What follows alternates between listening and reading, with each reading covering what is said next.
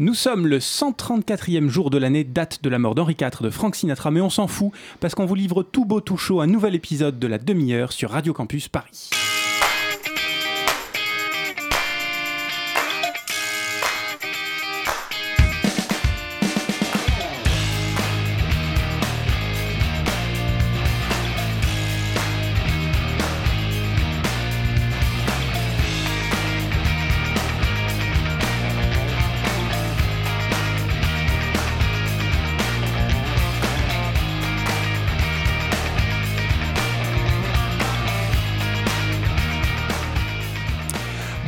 Bonjour à toi, cher toi qui nous écoute. Bonjour à toi, fidèle Elliot, sans l'aide de qui il nous serait beaucoup plus difficile de dire des gros mots dans le micro. Oui, bonjour. Ça, c'est sûr. Bonjour à toi, fougueux pitoum, dont la valeur oui. n'atteint pas le nombre de tes années, même si tu as dépassé l'âge vénérable de 30 ans. Je pense qu'on va le dire à chaque émission. C'est Je- important.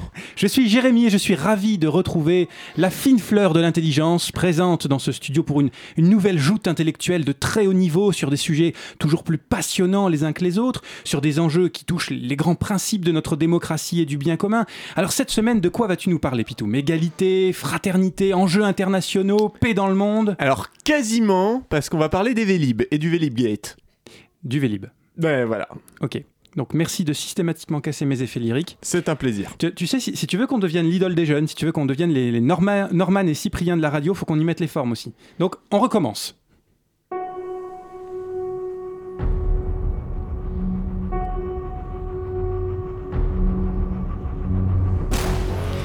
Dans une ville ravagée par les automobiles et les piétons, Have you ever wondered about this particular thing? dans une ville socialiste, Because it turns out that that thing is real. le Vélib, by. Parfait. Voilà. Parfait. Voilà. Exactement ce qu'on attendait. Là, c'est du lancement. Bon, j'ai perdu 30 secondes de la revue de presse, mais ça valait le coup. Enchaînons donc sans transition. Quoi qu'il est beau, quoi qu'il est neuf dans notre belle contrée gauloise. Alors, essentiellement de bonnes nouvelles. Youpi. Par exemple, est-ce que tu savais, mon cher Elliot, qu'il y a 14 000 ans, en Amérique du Nord, des mammouths de 10 tonnes parcouraient la Terre, que des rhinocéros laineux de 2 mètres au garrot traînaient leur pull à côté de tigres à dents de sabre de 3 mètres 50 de long quand même, et qu'il existait des paresseux terrestres, oui oui, de 4 tonnes pour 6 mètres de la tête à la queue Eh bien non, ça j'avoue que je l'ignorais. Eh ben, apprends surtout qu'il y a 3000 ans, plus rien. Caput, la fin des haricots, plus rien de tout ça. Eh bien, dans un article de la revue euh, scientifique Science, une équipe américaine a montré que l'homme était responsable de ces extinctions massives. à notre illustré héros. Ouais, voilà, ça m'a fait ça aussi. Et donc, plus précisément, en Eurasie, les mammifères ayant vécu avant 125 000 ans affichent un poids de 98 kilos contre, euh, bah, contre 51 en moyenne passé cette date. Et c'est moins. C'est moins. Une division par deux simplement parce que l'homme est sorti d'Afrique. En Australie, la différence de masse entre avant l'homme et coucou, c'est moi que v'là, c'est de 35 à 4,6 kilos. Et la- Donc là, par contre, excuse-moi, mais t'es en train de dire qu'il faut pas que les gens sortent d'Afrique. C'est quand même hyper limite. Je me permets. C'est vrai que sorti de son contexte. Ouais, bref. Ouais, Et la tendance, appuyée par le changement climatique, demeure à la baisse encore aujourd'hui. D'ailleurs, toujours pour notre plus grande gloire, le plus gros animal terrestre qui soit encore un peu nombreux de nos jours, c'est un animal de 900 kilos en moyenne et c'est une vache domestique. Youpi.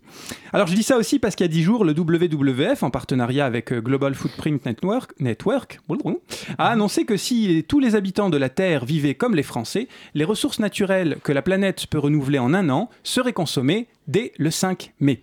Alors en gros, hein, dès le 125e jour sur les 365 que compte un an, on consomme toutes les ressources qui nous sont allouées pour l'année en France. Alors, je sais bien, pour avoir travaillé moi-même sur le sujet dans ma vie professionnelle, il y a souvent deux réponses à ça. La première, c'est peu ou prou, J'en ai rien à foutre Je dors dans la tente du roi ou quelque chose d'équivalent, hein, on n'est pas une vache près. J'en ai rien à foutre, euh, j'ai pas envie. J'en ai rien à foutre, euh, j'ai le droit de prendre l'avion quand je veux. Ou même, et c'est véridique, on m'a déjà répondu, j'en ai rien à foutre. Il y a qu'à voir la pyramide des besoins de Maslow pour bien comprendre qu'on peut avoir des désirs autres que bouffer et dormir, c'est normal. Alors, évidemment, après, Oui. après avoir entendu ça, j'ai évidemment admis la, admis la pertinence et la profondeur de ce point de vue, et j'ai moi-même contribué au euh, CO2, au rejet de CO2, en vidant un jerrycan d'essence sur mon interlocuteur, en en faisant un feu de joie et en dansant la macarena autour de lui. Pardon, pardon. Tant, tant de bons souvenirs. Ouais. J'avais dit que je t'interdisais les musiques. Ah oui, eh oui, bah oui.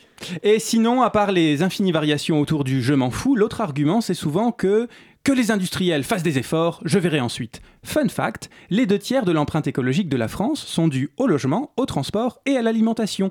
Et d'où l'intérêt d'isoler son logement, de prendre les transports en commun ou de faire du covoit, et de bouffer moins de viande ou plus du tout si tu y arrives cher toi. Alors je sais, je connais l'argument ultime, non mais moi à mon petit niveau ça change rien, c'est l'État qui doit faire quelque chose. D'ailleurs même notre canne, notre canne nationale l'a rappelé au Congrès américain du 25 avril dernier. Let us face it. There is no planet B.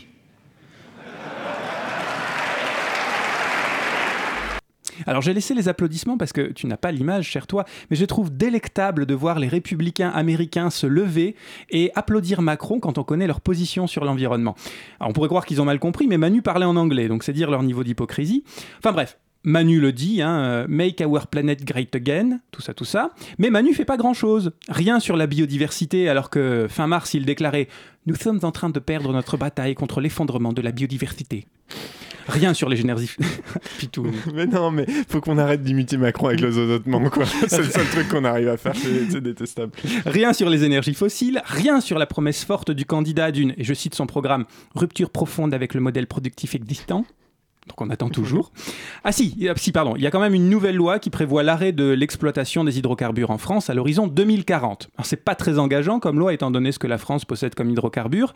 Ah si, si, pardon, en Guyane me dit-on dans l'oreillette. Non mais là, il n'y a pas de souci, plusieurs permis dérogatoires ont déjà été obtenus par Total pour continuer. Bref, cher toi qui nous écoutes, tu le comprends, face à un gouvernement qui se fout ouvertement de ta gueule sur le sujet, c'est à nous, à toi, de prendre les choses en main.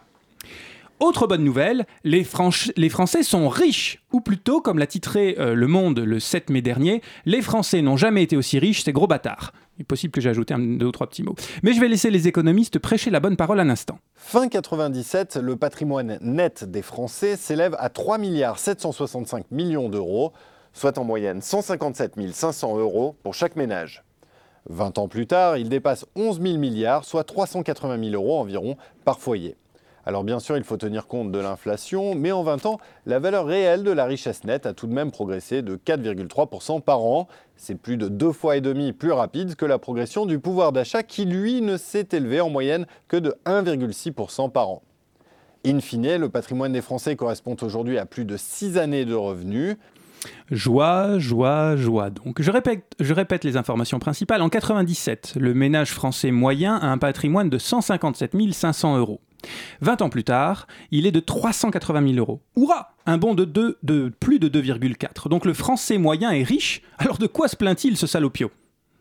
Le gros de l'enrichissement se concentre entre 97 et 2007, les années dorées, avec un bond annuel de quasiment 10%. Et c'est la hausse de l'immobilier, plus 150% dans l'ancien sur cette période, qui est au cœur de cette flambée, puisque, et je ne vous apprendrai rien, le logement reste l'enfant chéri du patrimoine des Français. Bah, en fait, du coup, le français moyen n'est riche essentiellement que parce que le marché de l'immobilier a flambé à la fin des années 90. Donc, bah, tant pis si t'étais pas proprio à ce moment-là. L'enrichissement, c'était hier. Mais c'est pas le plus drôle. Le plus drôle, c'est qu'avec euh, sa voix enjouée d'économiste, notre bonhomme passe sous silence ce que c'est que le français moyen. Ce qui est rigolo avec la moyenne, c'est qu'on a envie de s'y comparer. De se dire, euh, ouf, ça va, j'ai plus, ou putain, merde, il va falloir que je me bouge un peu le fion là. Mais la moyenne, ça n'existe pas. C'est un indicateur synthétique qui ne dit rien de la distribution des valeurs. Faut vraiment lire l'article du Monde jusqu'au bout pour y voir une ligne. Le patrimoine financier des Français est encore moins bien réparti que leurs revenus. 5% des ménages possèdent près de 40% du patrimoine. Allons, cher journal de référence de la presse française, as-tu titré que les Français étaient plus riches que jamais au point que dans un sursaut de... Ouais, voilà, de fierté toute francoise, de dire les Français sont donc 15% plus riches que les Allemands avant de terminer en précisant, oui, mais bon, vous allez rire, en fait, ceux qui sont vraiment bénéficiaires de cette augmentation sont ceux qui possèdent déjà le patrimoine, donc une minorité. Se pose donc la question suivante. Le monde a-t-il encore des relecteurs Ou est-ce qu'il suffit de mettre des mots les uns à la suite des autres pour devenir journaliste? Tiens, et je vais finir là-dessus en parlant de journalisme. Peut-être, cher toi qui nous écoutes, es-tu passé à côté du merveilleux documentaire qui s'appelle Macron président, la fin de l'innocence. Ah oui. Et c'est bien dommage, car l'ORTF1 a signé un bel hommage au général de Gaulle, euh, pardon, à, à Sa Majesté Macron Ier, Macron Ier. Alors oui, tu vas me dire, Jérém, ça va, tu l'aimes pas, tu peux rester objectif deux secondes. Alors, en guise d'objectivité, je vais vous laisser apprécier la voix off qui, dès la deuxième minute, nous dit Emmanuel Macron apparaît comme le dernier responsable politique à croire au poids de l'histoire. Ou plus tard, il emprunte à une histoire qu'on avait fini par oublier, celle de nos monarques présidents. Ou encore, cela incite surtout au respect. Le type, il est tout seul, il a gagné tout seul, il marche tout seul, et il prend la présidence de la France tout seul. On y apprend d'ailleurs que la phrase sur les fainéants, tu sais, cher toi, le, fameux euh, je ne céderai rien, ni aux fainéants, ni aux cyniques, ni aux extrêmes, bah en fait, fallait pas se sentir concerné. Ça concernait pas les Français, mais les rois fainéants, selon une des interviewées. Alors, encore un coup de la pensée trop complexe pour nous, pour nous autres pauvres teubés. Je te laisse également apprécier la manière dont on se sert d'un mort qui n'a rien demandé, le gendarme Arnaud Beltrame, pour critiquer les salauds qui se demandent où sont passés les APL. Du grand art. Le colonel Beltrame, il est mort parce que la France, ce sont des idées, des valeurs. Quelque chose d'une guerre qu'il dépasse. Et les gens qui pensent que la France, c'est une espèce de syndic de copropriété où il faudrait défendre un modèle social qui ne sale plus, une république dont on ne connaît plus l'odeur et des principes euh, qui fait bien d'évoquer parce qu'on s'est habitué à eux et qu'on invoque la tragédie dès qu'il faut réformer ceci ou cela et qui pensent que le summum de la lutte, c'est les 50 euros d'APL, ces gens-là ne savent pas ce que c'est que l'histoire de notre pays.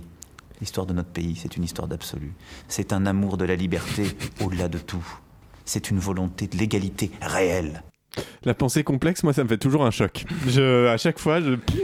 Bah pour être honnête, moi j'espère que ce documentaire va devenir une série comme les Martinets. Et j'attends avec impatience les suivants. Macron guérit les écrouelles, Macron rétablit la loi salique. Mais celui que j'attends avec le plus d'impatience, c'est sans aucun doute Macron réunit les États généraux. Et là, on va rigoler.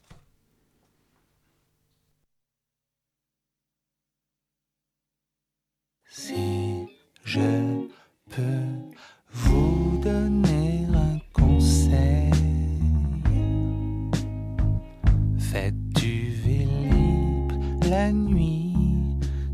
sous extasie, la nuit à Paris.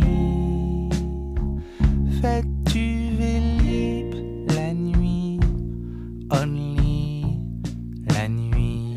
Et vous verrez comme moi les voitures qui dorment, les pavés qui dorment, les abribus qui la tour Eiffel qui dort, l'Olympia qui dort, la grande roue qui dort.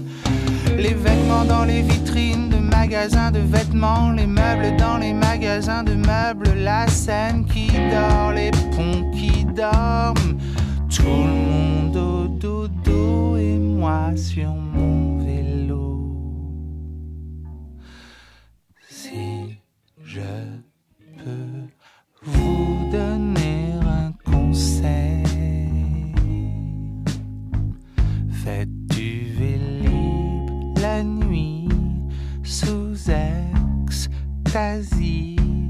La nuit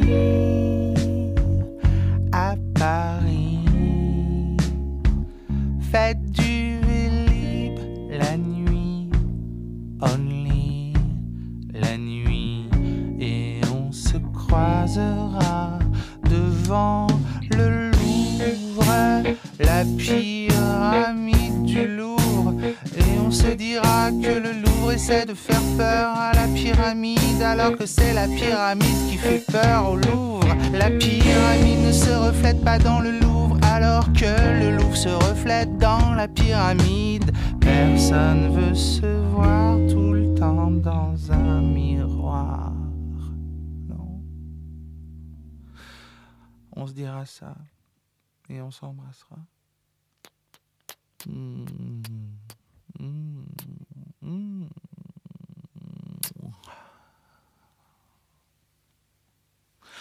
Si je peux vous donner un conseil, faites du Vélib la nuit, la nuit, only la nuit? Dans la demi-heure, c'était Paris Vélib de Philippe Catherine. Merci beaucoup, merci beaucoup Elliot.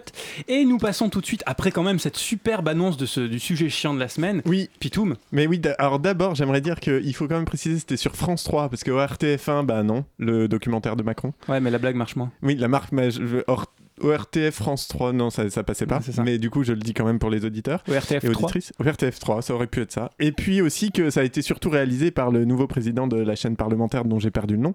Mais Ah oui, qui euh, est. J'ai perdu son de. LCP, Oui, qui et qui est. Qui du coup. euh, macroniste avéré. Est un macroniste avéré, oui, puisqu'il a fait sa campagne donc. euh, Qu'il voilà, était à la rotonde le soir de la. de, de la victoire. Voilà. Voilà. Merci Le- pour ces précisions. De, de rien, je suis là pour ça. Le Vélib. bah, le Vélib.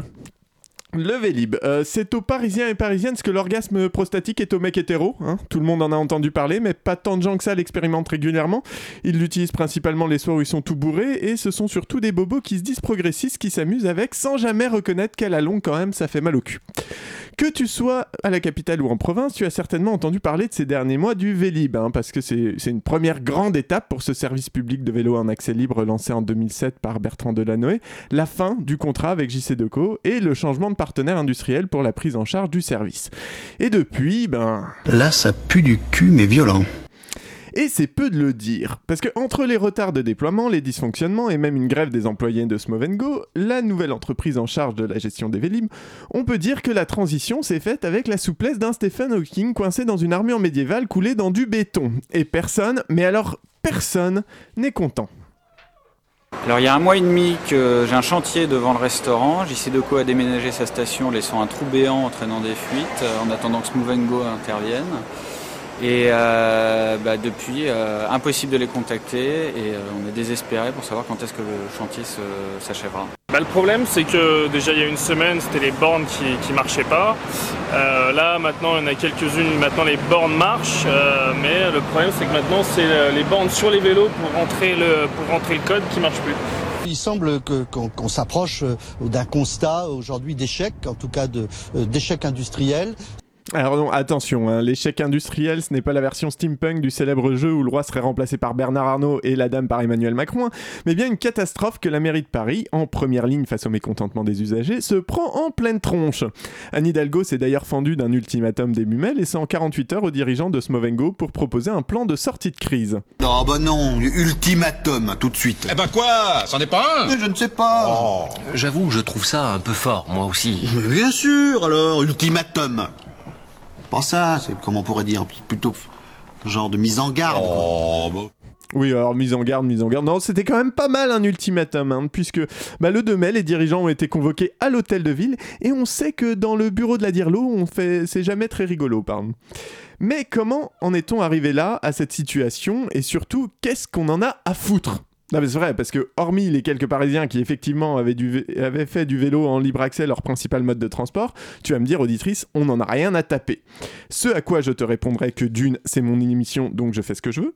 De deux, les Vélib, qu'on les utilise ou pas, ce sont un service public, hein, et un service géré par une délégation de service public. Et il est toujours pertinent de s'intéresser à la faillite d'un tel service, car ça en dit long, généralement, sur l'idéologie des dirigeants qui l'ont mis en place. Et de trois, on va pouvoir continuer les comparaisons avec les plans cul, et ça c'est plutôt cool. La délégation de service public, alors là c'est un peu plus subtil, hein, c'est un truc plus suivi. C'est le plan cul sur la durée. Celui à qui tu délègues la responsabilité de tes orgasmes sur une grande période sans rien lui promettre d'autre. En gros, il peut profiter de ton cul tant que toi t'as envie et qu'il est bon, mais si jamais tu venais à te caser ou à plus supporter qu'il soit fan d'Anouna, bah c'est tant pis pour sa gueule et il se démerde avec ça. En gros, s'il s'il en tire pas ce qu'il espérait, c'est son problème, Osef. Je vois ton regard. le mec, il s'autocite. Je m'autocite. Bah oui, bah, c'est quand même beaucoup plus simple. Je vais pas quand même réécrire les place. Osef quand même, hein, qui est Oui. très insolent. Je trouve ça très insolent. Complètement. Non, mais donc c'était c'était un extrait d'une formidable émission sur les partenariats publics-privés, pleine de recul et d'informations pertinentes que tu devrais écouter et partager sur les réseaux sociaux et qui s'appelle La Demi-heure. On va donc aujourd'hui essayer de comprendre ce qui s'est passé lors de cette transition ratée, se demander si c'était prévisible et surtout évitable, essayer de comprendre ce que ce fiasco dit de la gestion de nos services publics. Mais tout d'abord, remontons un peu, beaucoup même, en arrière, en juillet 2007 exactement, où un certain Bertrand Delanoë lançait en grande trombe Vélib 1. aujourd'hui les vélos en libre service à Paris pour offrir tout simplement aux amoureux de Paris un peu plus d'air, un peu plus d'innovation et comme nous l'avons choisi pour le nom de ce vélo, beaucoup plus de liberté. Swag. Bon, euh, c'est bourré de lieux communs et d'éléments de langage, et profiter de l'air pur de Paris en faisant du vélo, c'est un peu comme se rafraîchir avec un méchoui en plein mois d'août, hein. mais dans les faits, dans les faits, il faut bien reconnaître que le lancement des Vélib avait été une réussite. 7500 vélos pour 750 stations le premier jour, 1,5 million de trajets en un mois, et 10 ans plus tard, bah, c'était 300 000 abonnés et 100 000 locations par jour, ce qui est quand même pas mal. Ça, c'est swag. Ça, c'est swag. Mais au bout de 10 ans, la délégation de service public donc prenait fin. Et Paris a repimpé son profil Tinder hein, pour se remettre en chasse. Chasse, faudrait veiller à pas trop s'habituer au même amant. Surtout que le marché du Vélib trusté par JC Deco avait quelques particularités, notamment d'être lié à l'affichage publicitaire dans la ville de Paris. En gros, la ville percevait tous les revenus liés à l'exploitation des Vélib, plus une commission annuelle, et en échange, JC Deco avait l'exclusivité de l'affichage publicitaire à Paris. Alors ça en a fait bondir plus d'un euh, à l'époque, mais dans les faits, c'est comme ça que ça a roulé pendant 10 ans. Et du coup, pour le Vélib 2, le marché a cette fois-ci été divisé entre d'un côté les vélos en libre accès et de l'autre le marché de l'affichage. Ce qui est finalement assez sain, multiplier les amants toujours. hein. Je file la comparaison. JC Deco est donc remis en concurrence et, manque de peau, ben, perd en 2017 face à Smooth, une start-up montpelliéraine et le marché du vélo en libre service, euh, perd le marché du vélo en, du vélo en libre service à Paris. C'était compliqué. La commission d'appel d'offres s'est réunie euh, le 21 mars dernier. Elle a ordonné donc les candidats et le groupement euh, Smooth Go a été euh, classé euh, premier. Le montant du marché, il est toute taxe comprise de 600 millions d'euros et hors taxe, il est de 480 euh, millions d'euros. Sur 15 ans, hein. Et 15 ans, bah, ça risque d'être un petit peu long. Mais euh, à ce moment-là, personne ne pense à ça. Tout le monde se demande comment une petite start-up a réussi à damer le pion à un géant comme JC Deco, qui de surcroît possédait en plus déjà le marché. La presse macroniste, pardon, la presse française exulte, célébrant la victoire de David contre Goliath, mettant en avant Laurent Merca, le patron de Smooth, en faisant, en, en faisant le- l'entrepreneur de l'année, hein, celui qui a réussi à remporter le plus gros marché de vélo en libre accès au monde, hors Chine, parce que bon, la Chine ça compte pas. Sauf que, ben, en se penchant d'un peu plus près, on constate que c'est pas Smooth qui a gagné le marché, mais Smooth Go, donc un consortium qui intègre Smooth, évidemment, en charge de la production de l'équipement, mais également euh, de Movibia, hein, qui n'est autre qu'une des sociétés de la galaxie Mullier, au même titre que bah, Noroto, Midas, Decathlon, Auchan, une des familles industrielles les plus puissantes de France, donc en fait. hein. C'est un peu comme si tu avais matché un beau Vendéen, que tu l'invites dans ton pieu après un verre et que finalement il débarque avec toute sa fratrie pour un boucaquet. Je dis ça, hein, c'est- pas que c'est mal, mais c'est quand même limite limite quoi, David contre Goliath. Et c'est pas la seule zone d'ombre de cette, cette- attribution, pardon. Il se trouve que le cahier des charges de l'appel d'offres avait parmi ses rédacteurs un certain Nicolas Merca, porte-parole du groupement Smovengo et frère de Laurent Merca, patron de Smooth. Le tribunal administratif n'y a vu aucune irrégularité puisqu'il n'était pas impliqué dans le processus de sélection, mais on peut quand même y trouver deux ou trois choses à redire niveau transparence. Je vois ce hein. que tu veux dire. Bon, pas du tout. Il y avait également une troisième offre pressentie par un consortium mené par euh, SFR et son président Patrick Drahi, mais qui a décidé au dernier moment, c'est-à-dire quand on dit au dernier moment, c'est une demi-heure avant le dépôt des appels d'offres, de ne pas déposer sans raison apparente. Euh, donc euh, bah là, il y a plein de gens qui n'étaient pas contents et qui se posent un peu des questions sur ce retrait. Je sais que c'est toujours facile de crier au complot, mais il est vrai que, tout en restant prudent, l'attribution d'un tel marché demande une forme d'irréprochabilité indispensable que celui-ci ben, peine un tout petit peu à présenter. C'est louche ton affaire! Autre plainte déboutée par le tribunal administratif, l'absence de plan de reprise par Smovengo des 350 salariés de JC Deco, comme le prévoit normalement le Code du travail. Donc euh, bah plutôt louche toujours. hein. Tout ceci pose évidemment des questions sur la pertinence de l'appel au privé pour la gestion d'un service public, hein, mais n'explique pas les déboires rencontrés par les nouveaux Vélib depuis le début de l'année. Par contre, et il faudrait pour cela avoir accès au dossier de candidature, il se pourrait bien que l'attractivité de la proposition de Smovengo fût en fait essentiellement liée à l'absence de prise en compte des difficultés potentielles, volontairement ou non, et bah ça, c'est quand même déjà plus grave. Non, parce qu'aujourd'hui, force est de constater que rien ne fonctionne. Le déploiement des nouvelles stations a pris un retard considérable, Enedis et Smooth se renvoyant mutuellement la balle de la responsabilité dans un tie-break le plus emmerdant du monde, le système d'overflow vendu comme une incroyable innovation qui permet de déposer son vélo dans une station pleine bloque complètement l'accès aux vélos accrochés aux bornes, ce qui rend des stations inutilisables, les boîtiers bug, les vélos présents refusent de se détacher. Ce débarquement de, de Smovengo sur les rives de la Seine est moins un lancement chaotique qu'un crash test très réussi. Et c'est de la merde. Et depuis plusieurs semaines, c'est encore pire. Car les salariés de Smovengo sont en grève. Bah ouais, bah pourquoi pas. hein. La raison, bah les retards accusés par le déploiement coûtent cher à la société. hein. Au-delà des 1 million de pénalités par mois de retard dus à la ville, elle augmente les cadences de ses employés, notamment le travail de nuit, travail les week-ends, les jours fériés. Et donc pour compenser, eh ben, à diminuer la majoration de ses heures nocturnes. Un manque à gagner de 700 euros par mois pour ses salariés qui expérimentent le vrai leitmotiv libéral que tu glisses dans l'urne et le rectum à chaque élection hein, en votant utile. Travailler plus pour gagner moins. Mais c'est normal je veux dire, c'est normal, c'est le libéralisme. Je veux dire, l'en- l'entreprise Movengo, c'est pas un organisme caritatif, c'est son but de faire du pognon. C'est normal qu'elle cherche à réduire ses coûts pour paniquer ses marges. On peut pas lui reprocher. On doit la cramer pour ça, mais on peut pas lui reprocher. Mais maintenant, qu'est-ce qu'on fait une fois qu'on a dit tout ça? Un tiers des abonnés se sont évanouis dans la nature. La mairie de Paris, dont la responsabilité est partielle dans l'histoire, se fait canarder. La société montpelliéraine a proposé un plan de sortie, sortie de crise, mais rien n'indique que celui-ci sera tenu, puisque les précédentes promesses euh, n'ayant engagé que les cons et connes qui y ont cru. Daniel Simonet, élu de Paris, a proposé une solution lors du dernier conseil. Hérétique Au bûcher C'est le bûcher Fermez-la Deux secondes Eh oui, non, il y a un problème. Ça doit être la suivante.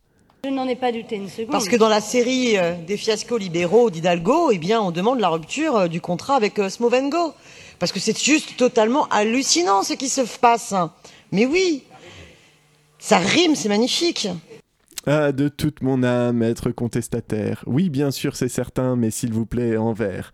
Rompre le contrat, mais pourquoi faire me diras-tu, auditrice, intriguée par l'affaire. Voilà pourquoi, dans ce vœu, je demande euh, la municipalisation euh, de Vélib, le passage de Vélib en régie directe. Et pourquoi pas? Voilà, après tout, un service public ne devrait-il pas, par essence, être géré par une instance démocratique, par notre représentation La question des municipalisations ne touche pas que les vélos en libre service à Paris, hein, mais toutes les délégations de services publics, la distribution de l'eau par exemple, la gestion de l'autoroute. Les raisons avancées pour passer à un service public sous une délégation sont toujours les mêmes. Ça coûte moins cher et une régie publique, c'est des dépenses supplémentaires. Mais dans les faits, l'entreprise qui obtient le marché, elle fait de la thune. Comment se fait-il que pour un même service, eux dégagent de la marge pour rémunérer leurs actionnaires et que l'État, lui, en soit incapable? Ou alors ou alors les régies publiques peuvent gagner de l'argent, mais ne correspondent pas à l'idéologie libérale dans laquelle nous baignons. Si l'on prend le cas de l'eau, par exemple, il semblerait que les communes étant repassées en régie publique ont une gestion de l'eau beaucoup moins coûteuse que celle en délégation de, services publics. Mais pour que tout ça se fasse, encore faudrait-il que les intérêts des décisionnaires soient dans nos roues, et clairement j'ai l'impression qu'on n'est pas dans le même peloton. Et tu vas me dire, auditrice, que peux-tu faire toi dans ton coin? Eh bien t'informer, regarder tous les services publics que tu utilises et te poser la question de savoir si ça vaut le coup de, les laiss- de laisser des branleurs se sucrer sur notre dos. Euh, oui, euh, tu peux. le- C'est un peu tôt pour le générique, mais euh, allons-y. Non, je veux dire, tu peux aussi aller faire chier ton maire et, Et demander. ton- et aller voir ton conseiller, ton conseil municipal et aller euh, râler pour ça. hein. Mais oui, des- et regardez quand tu votes aussi. Par exemple, au hasard. C'est une suggestion. Tu veux Et- dire ne pas mettre un bulletin au hasard? Euh, c'est- une autre histoire. Nous en reparlerons dans un prochain épisode de la demi-heure. Merci, Jérémy. beaucoup pour euh, Pitoum pour ce, ce superbe épisode sur, euh, sur, euh, sur le Vélib. Mais magnifique, il en fallait le Vélibgate. Hashtag Vélibgate. Mais- Tweeté. Merci, merci beaucoup Elliot pour cette magnifique émission. Ah mais merci à vous, jeunes gens, merci, Merci, à vous. Et puis à la prochaine fois pour un nouvel Dans épisode de la 15 demi-heure. jours, peut-être